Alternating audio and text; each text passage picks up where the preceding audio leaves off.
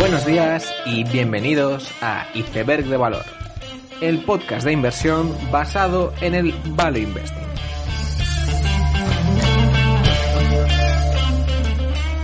Bienvenidos los seguidores de Mark Leonard, bienvenidos a Iceberg de Valor.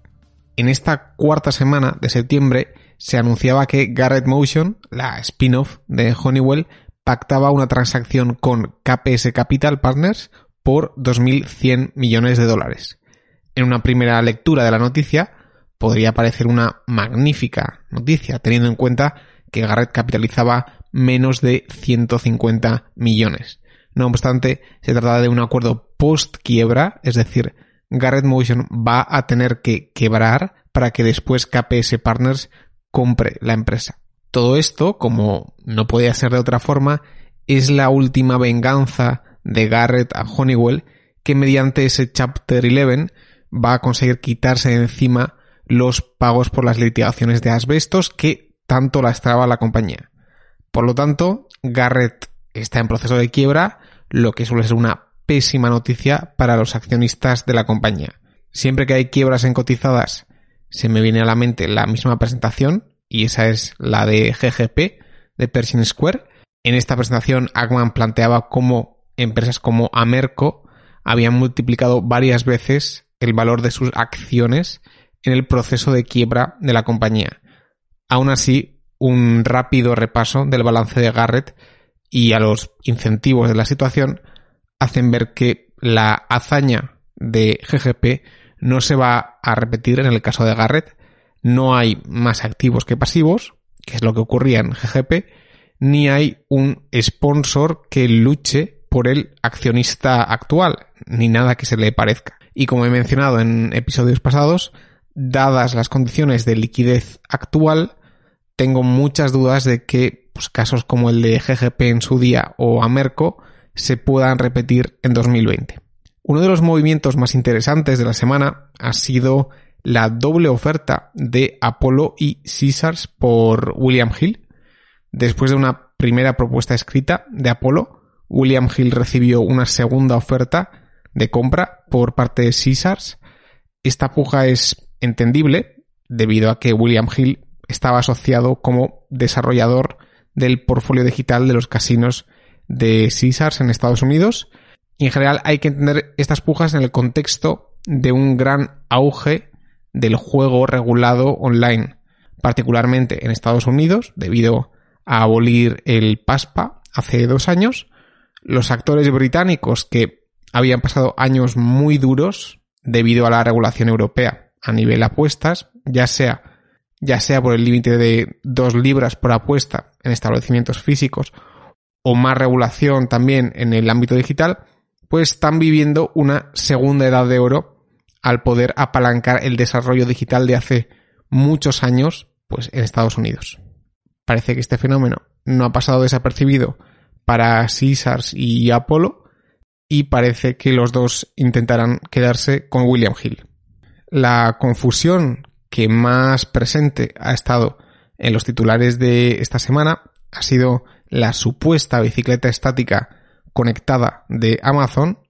Al principio de la semana la prensa se hacía eco de que Amazon sacaba la Prime Bike, que constituía algo así como la competencia de Peloton, pero partiendo de una bicicleta de 500 dólares en vez de 1500 y sin tablet incorporada, sino que el usuario utilizaba pues un móvil o tablet como pantalla. Sin embargo, a los pocos días Amazon desmentía que estuviera lanzando esta competencia de Peloton y pedía a Echelon, que era el fabricante de esa bicicleta conectada, que aclarara el branding de su producto. Por lo tanto, parece que Amazon no se lanza a competir con Peloton, en lo que hubiera sido un movimiento con cierto sentido en la estrategia de Amazon de aumentar el número de servicios para sus miembros Prime. Esta semana también presentaba resultados Nike que destrozaba las expectativas de los analistas, aunque las ventas bajaban un 1%. Aún así, las ventas directas por los canales de Nike subían un 12% y las que se hacían por vías digitales aumentaban un 82%. Esto hacía que aún con la bajada en ventas, el beneficio operativo del trimestre aumentara. Aunque, curiosamente, no por el aumento del margen bruto, sino por la bajada de costes de marketing. Es decir, uno podría pensar que al vender más por canales propios, el margen bruto de las ventas habría aumentado. Sin embargo, este fenómeno quedaba compensado por las rebajas de inventario, derivando, de hecho, en una bajada de margen bruto. Donde sí venía el ahorro en este trimestre era en los costes de patrocinio, ya que al tener cancelado los eventos deportivos, pues estos costes de patrocinio habían bajado un 33%. Estos fenómenos de aumento de márgenes creo que hay que entenderlos como una rentabilización temporal de tus gastos de publicidad del pasado. Es decir, después de años y años de gastar en publicidad, pues hay un trimestre que no has gastado en patrocinios nada, pero tu marca sigue teniendo ese brand equity de muchos años que te permite tener un trimestre sobresaliente cuando ese gasto de publicidad desaparece momentáneamente. Algo similar ocurría en Games Workshop hace unas semanas, donde al pasar todas las compras a ser online por canales propios, pues el margen bruto aumentaba de forma excepcional y había un apalancamiento operativo muy grande. A largo plazo, de forma análoga a Nike, ese canal retail es necesario para atraer a más gente a su producto. Pero cuando se produce un cierre temporal de esos canales, pues los resultados pasan a ser excepcionales. Por lo demás, seguimos en esta nueva normalidad donde hay que convivir con el COVID-19 y, por ejemplo, me parece de interés que el consumo de petróleo para transporte terrestre ya se ha recuperado e incluso está aumentando año a año, mientras que las otras formas de consumo de petróleo, pues como transporte por mar y aire, quedan todavía muy por detrás del año pasado. Unido a ello, el gasto en restaurantes y bares por americano ya ha llegado a unos niveles de un 10% por debajo del año pasado, una cifra bastante buena y que yo diría que en Europa estamos lejos de igualar. Finalmente, otro dato que me ha parecido curioso es que habiendo muchas noticias de quiebras en el sector retail, esta se trata de una crisis órdenes de magnitud menor de lo que fue 2008 para el comercio al por menor. La causa principal de esto no es otra que la liquidez. Como he dicho antes, de la misma forma que GGP quebró en 2008, hoy en día ese caso de falta de liquidez siendo solvente simplemente no hubiera ocurrido. Parece que los datos de bancarrota pues, apoyan esta idea. El tema del episodio de esta semana es Topicus y Constellation Software. Lo primero, explicar la relevancia de este episodio y por qué tiene sentido hablar ahora de este tema. Y es que, aunque Constellation lleva años componiendo valor, por mucho tiempo, creo que es especialmente importante hablar sobre ellos ahora, ya que en pocos meses vamos a tener la primera, pero posiblemente no sea la última, spin-off de Constellation Software. Es verdad que las spin-offs últimamente pues están llevando una mala fama, pero no cabe duda de que esta se trata de un caso muy especial ya que Constellation no deja de ser una de las empresas más rentables de la última década y lo ha sido no porque se haya apalancado muchísimo y que en una apuesta arriesgada haya generado mucho valor, sino que ha conseguido generar valor de una forma bastante sistemática, con poca deuda y realmente pues bastante poco riesgo. Por lo tanto, si Constellation hace un spin-off, es un evento muy importante y teniendo en cuenta que son las situaciones que suelen atraerme, pues más motivo para mirarlo. Como introducción, decir que Constellation Software es la principal empresa cotizada de compra y gestión de empresas de software vertical, es decir, software utilizado para mercados, sectores o funciones concretas y normalmente suele ser software corporativo. Constellation, con el paso del tiempo, pues ha integrado más de 500 adquisiciones, ganándose la fama de a la vez ser un comprador muy estricto, pero también adquirir una reputación de el mejor hogar para las empresas de software vertical. Es decir, la idea no es comprar empresas para venderlas en unos años más caras, sino comprar para no vender nunca de una forma similar a lo que hace Berkshire. G2 Global, una consolidadora, también en sus presentaciones suele incluir un gráfico, el de compradores en serie, en el que incluía Transdime, Costar, Heiko, Jagan Henry, Constellation y, y ellos mismos, y parece que este ETF de compradores en serie ha superado los índices de forma clara en la última década. Más allá del cherry picking al escoger las empresas, que evidentemente lo hay, ya que estoy seguro que hay muchos compradores en serie que se han quedado por el camino y no aparecen en este índice. Sin embargo, parece que Constellation comparte esa habilidad de estos compradores en serie que poniendo el foco en su habilidad para hacer compras y fusiones son capaces de obtener una gran rentabilidad precisamente en esas operaciones, las fusiones, que más valor suelen destruir en otras compañías.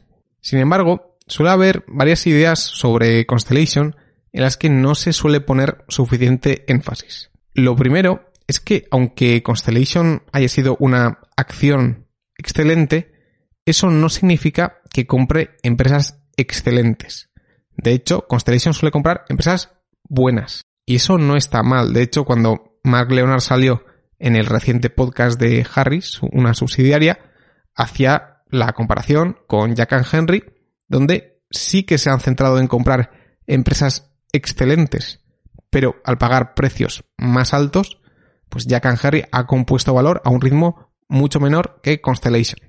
Y claro, a esta pregunta le seguía la temática del crecimiento orgánico de Constellation versus Jack and Henry, que evidentemente es peor, ya que Jack Henry pues, había pagado por esas sinergias de ventas que se traducían en crecimientos orgánicos, mientras que Constellation no. En el extremo opuesto a Jack Henry, en consolidadores estaría G2 Group, que es un consolidador que compra siempre activos de calidad normal o mediocre, que los compra muy baratos y además consigue rentabilizar estos activos mejor que nadie expandiendo márgenes.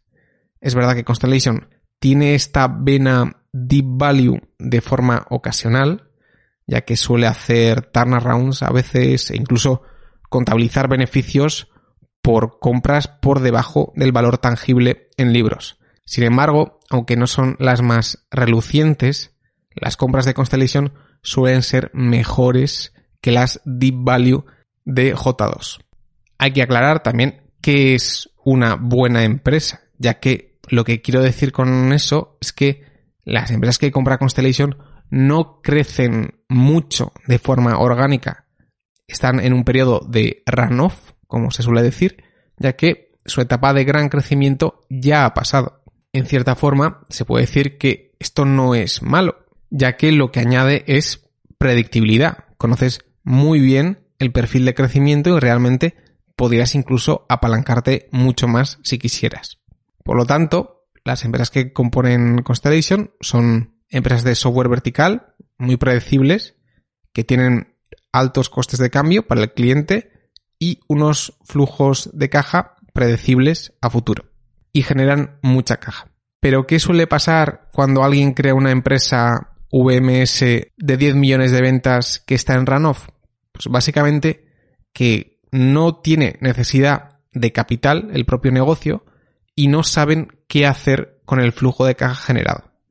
Por lo tanto, de forma similar a Berkshire también, el flujo de caja generado por las subsidiarias se dedica no directamente a proyectos internos normalmente, sino a comprar más empresas de software vertical.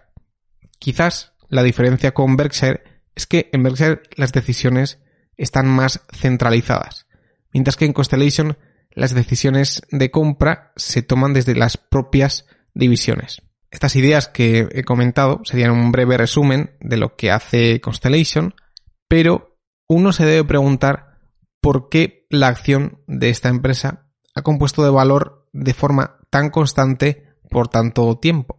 Es decir, si lo que he dicho se conoce desde hace 8 años, ¿por qué hace 8 años la acción no multiplicó por 10 y no tuvo en cuenta este crecimiento futuro?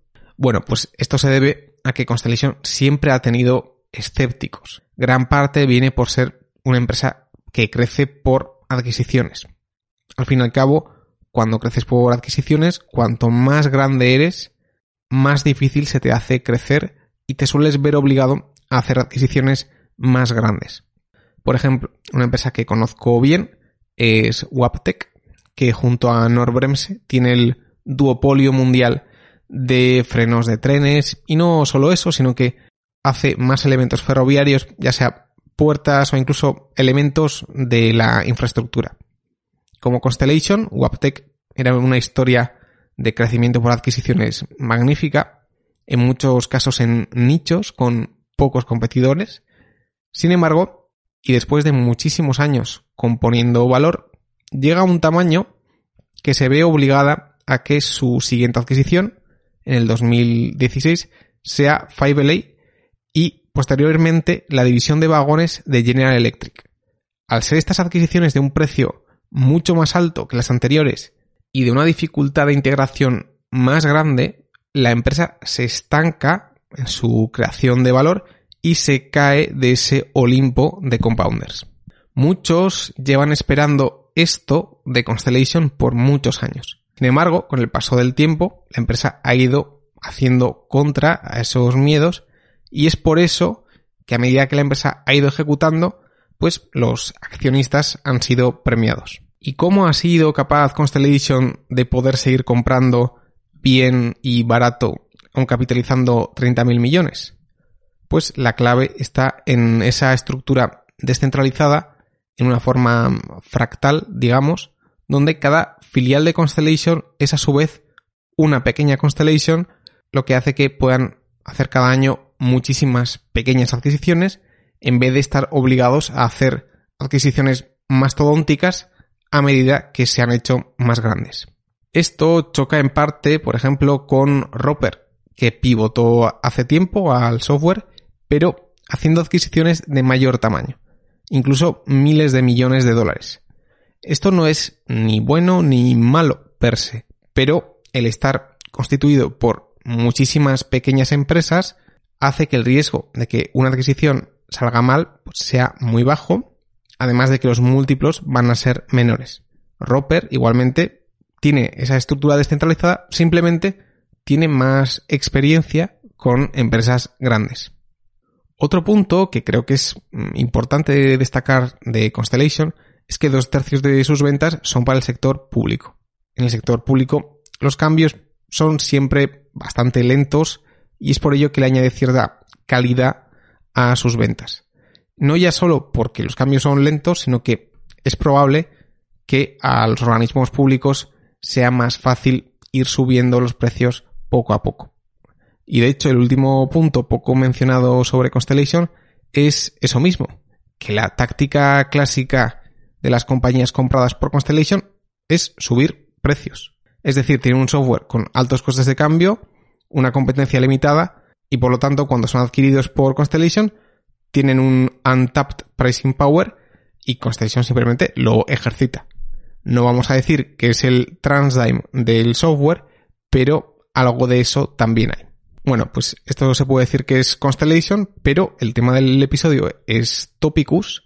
Topicus era la que iba a ser la siguiente adquisición de Constellation, pero parece ser que una de las condiciones que puso topicus.com es poder mantener su individualidad aun siendo adquirida. Y esto tiene cierto sentido, viendo la historia de Topicus. De hecho, hay algunos trabajos final de máster escritos sobre Topicus que me imagino que la persona que tenga interés será capaz de encontrar estos trabajos de final de máster.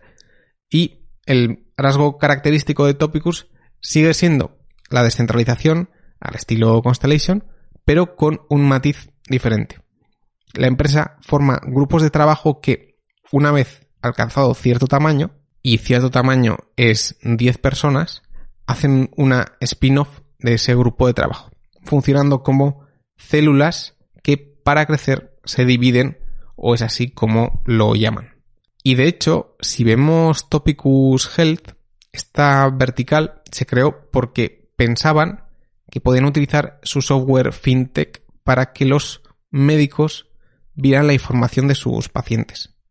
Después desarrollan una aplicación para farmacias y posteriormente unen la aplicación del médico y la farmacia. Por lo tanto, se ve que el espíritu original de Topicus es diferente a Constellation en que originalmente había mucho crecimiento orgánico. Crecimiento orgánico que no sabemos si se ha mantenido hasta ahora. Pero cuando en el podcast de Harris, Mark Leonard decía que Topicus podía enseñarle a un perro viejo como él trucos nuevos, es probable que vaya por la línea del crecimiento orgánico. Por lo tanto, Topicus accede a ser comprada por Constellation si, acorde a su propia filosofía, dejan que sea una spin-off. Por lo tanto, Constellation juntará TSS, que es la filial europea, con Topicus y la repartirá a sus accionistas. Y otra parte se la queda como acciones preferentes Constellation y la parte final se la quedan los antiguos dueños. Será una empresa grande, con más de 600 millones de dólares en ventas y que sea una empresa hermana de la matriz. Una pregunta que la gente se hará es si comprar Constellation ahora es una situación especial porque la spin-off de Topicus puede sacar a la luz mucho valor. La respuesta a corto plazo es que no, ya que hay que tener en cuenta que gran parte de la nueva empresa, cerca de un 75%, es TSS, del cual pues ya eras propietario si eras accionista de Constellation. Es decir, el único cambio son 170 millones de ventas, que son un 5% de todas las ventas de Constellation. Lo que evidencia que el cambio de valoración a muy corto plazo pues no va a ser monumental. Más teniendo en cuenta que los residentes fuera de Canadá pagan un 25% de impuesto en dividendos, por mucho que sea en especie, como es este caso. Por lo tanto, la creación de valor será más a medio largo plazo y habrá que ver los precios a los que cotiza Topicus en su salida. Las acciones preferentes ya tienen un valor nominativo de unos 19 euros, pero estoy seguro de que las acciones van a cotizar a unos precios mucho más altos. Aunque quién sabe, porque al principio la empresa cotizará solo en el TSXV, lo que puede dar pie a todo tipo de situaciones inesperadas. Con esto termino el capítulo sobre Topicus, que será probablemente una de las empresas más interesantes y que más hay que seguir en los siguientes meses. Dale a like si te ha gustado, suscríbete, nos vemos la siguiente semana y seguid aprendiendo.